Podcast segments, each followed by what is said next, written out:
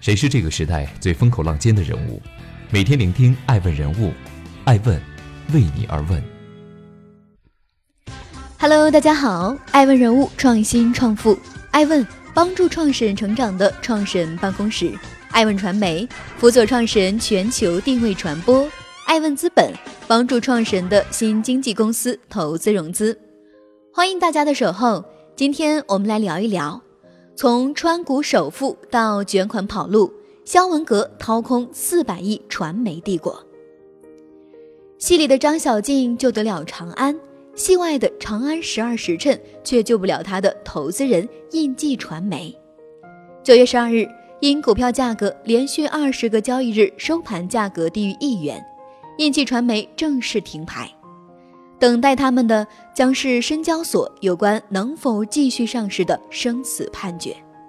此前，久未露面的印记传媒董事长吴斌还特意通过媒体强调，无论如何，自己都会坚持到最后一刻，绝对不会放弃，更不会跑路。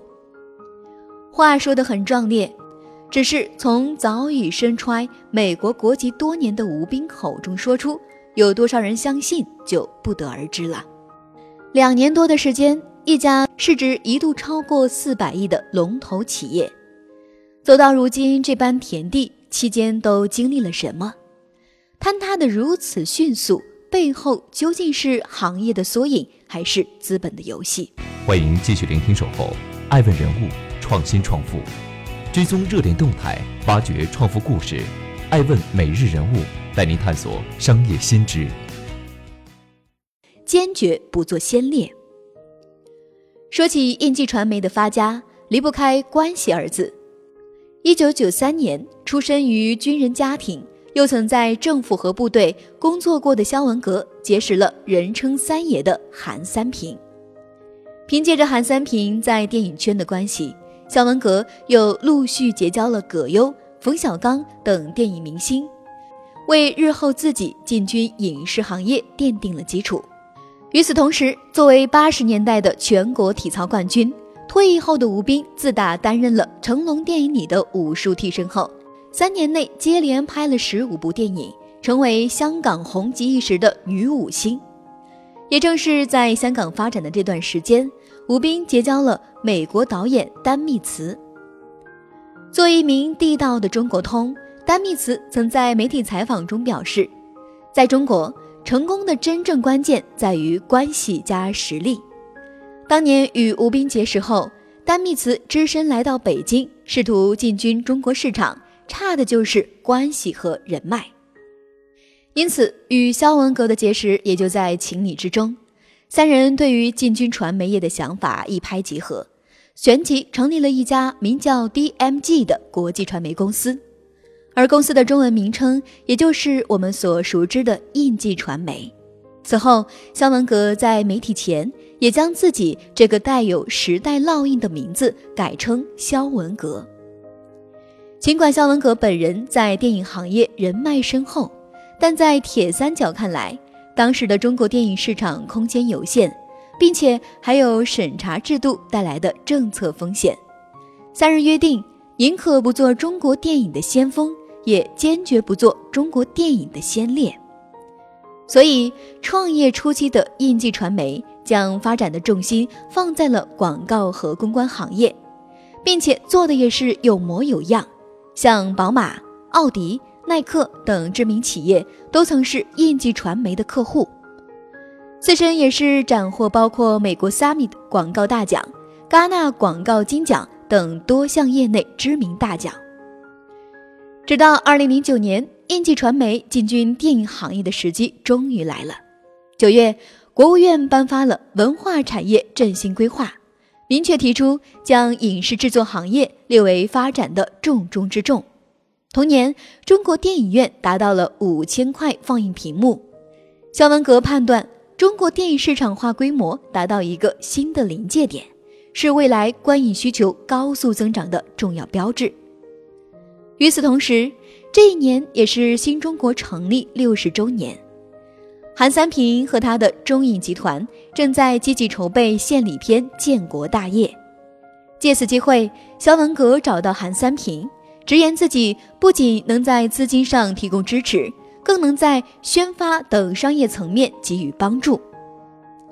后来，也就如人们所知道的，印记传媒不仅成为建国大业的投资人，连肖文革本人也成了国民陆军司令何应钦的扮演者。从结果上看，主旋律电影加商业化宣传，第一次便大获成功。四点五亿的票房收入成为当年的冠军，印记传媒自然是赚到盆满钵满。随后，印记传媒开始在电影市场大踏步的前进。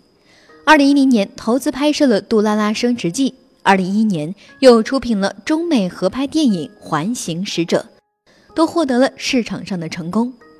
但对于肖文革和他的印记传媒来说，还远远不够。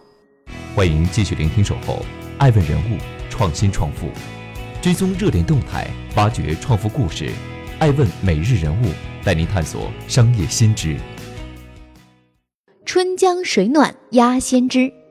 二零一三年，印记传媒与漫威合作拍摄的《钢铁侠三》在国内正式上映，随即收获了七点五四亿元的国内票房，位列当年国内票房榜亚军。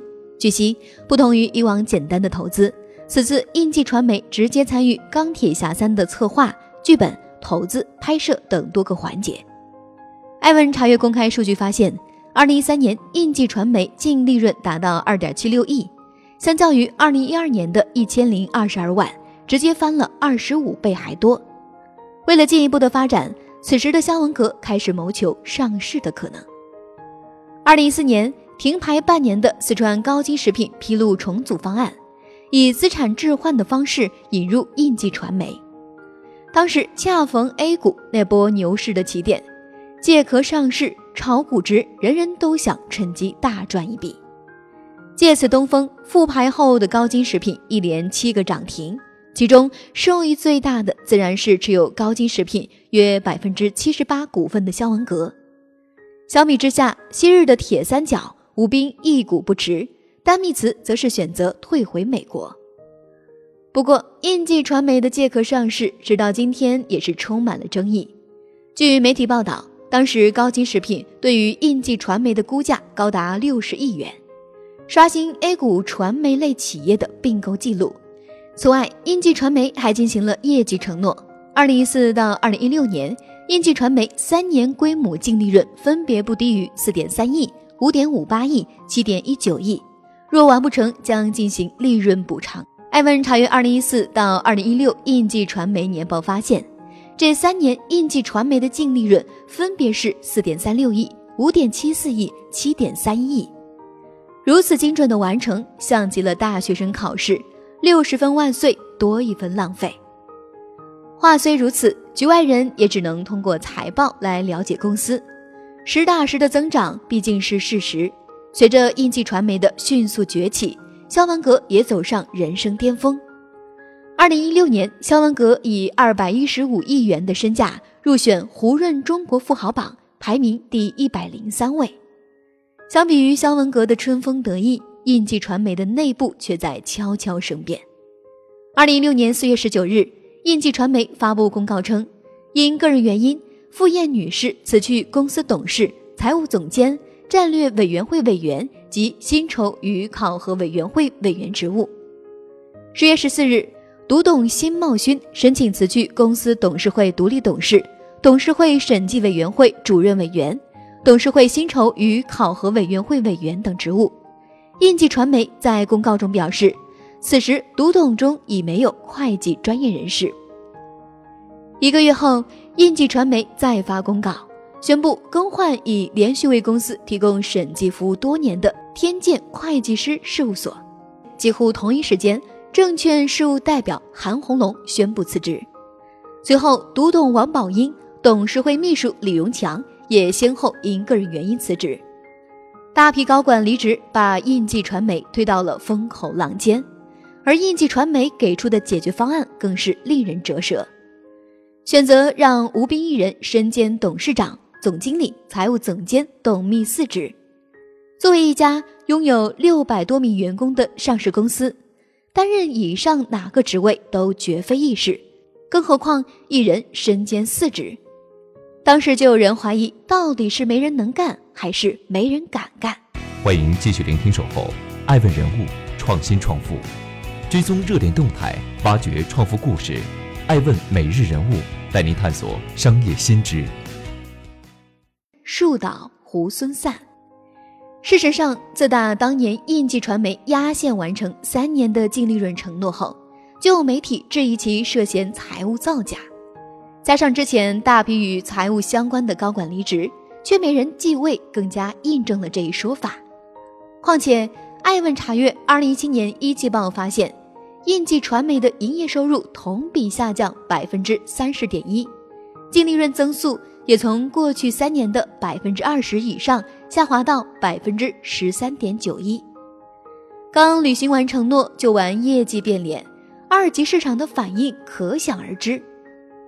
自打二零一七年三月，印记传媒的市值达到四百三十一亿的顶峰后，其股价就开始一路下跌，一直跌到停牌前的每股零点五五元。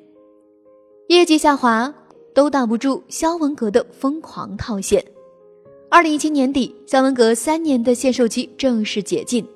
二零一八年一月三十日，肖文革作价每股十二点七五元。将其百分之六点零三的股份转让给安信信托，套现十三点六亿元。三个月后，肖文革又作价每股十一点八零元，转让其百分之五的股份，套现十点四亿元。加上之前已经质押的股权，据媒体统计，此时肖文革已累计套现四十四亿。在此期间，为了阻止股价进一步下滑处及平仓线。在肖文革第一次转让股份后的第二天，印记传媒就宣布计划收购晋上传媒百分之百股权，并在连重组草案和预案还没有公告的情况下，向对方支付了二点五亿元的保证金。由于涉及重大资产重组，印记传媒随即开始了长时间的停牌。七月七日，印记传媒宣布重组失败，二点五亿的保证金也没能收回。两天后，印记传媒复牌，直接七个跌停。在跌破平仓线后，肖文革持有的印记传媒百分之四十四点零四的股份也被冻结，大量诉讼随之而来。年底，肖文革因拖欠十多亿案款，被法院列入失信被执行人和限制消费人员名单。两年前还是川股第一人，如今竟成了老赖。有人说，肖文格急于套现是因为涉赌，但不管怎样，受此影响的印记传媒已是摇摇欲坠。二零一九年四月，印记传媒发布二零一八年年报，与上年相比，印记传媒的各项财务指标均出现巨幅下滑，其中营业收入同比下降百分之八十三点四四，净利润同比更是下降了百分之三百三十二点三七。对此，印记传媒给出的解释是，受整体市场环境影响，公司下半年业务几乎停滞，影视业务发生了较多未预见、未充分预计而未达预期的情况。在宏观经济去杠杆的影响下，公司整体流动资金紧张，对2018年度生产经营情况造成了重大影响。真实情况如何，恐怕只有局内人知道。艾文注意到。报告期内又有五位董事会成员因个人原因主动离职，留下来的肖文革也早已把股权全部质押。面对以上种种变故，四川证监会曾连发多封问询函，可印记传媒已经连个能回应的人都没了。至于那位身兼四职的董事长吴斌，印记传媒曾表示，因大量工作对身体健康产生影响。吴斌在工作之余赴国外进行短期治疗。花开蝶满枝，树倒猢狲散，留给印记传媒的最后一条路，恐怕也只能寄希望于破产和解了。泰戈尔曾有句名言：“雪崩时，没有一片雪花是无辜的。”可在资本市场里，引起雪崩往往只有一两片雪花，其他被裹挟而来的或心酸。或愤怒，或无奈，最终只能空留一声长叹。爱问是我们看商业世界最真实的眼睛，记录时代人物，传播创新精神，探索创富法则。微信搜索“爱问人物”公众号，查看更多有趣又有料的商业故事。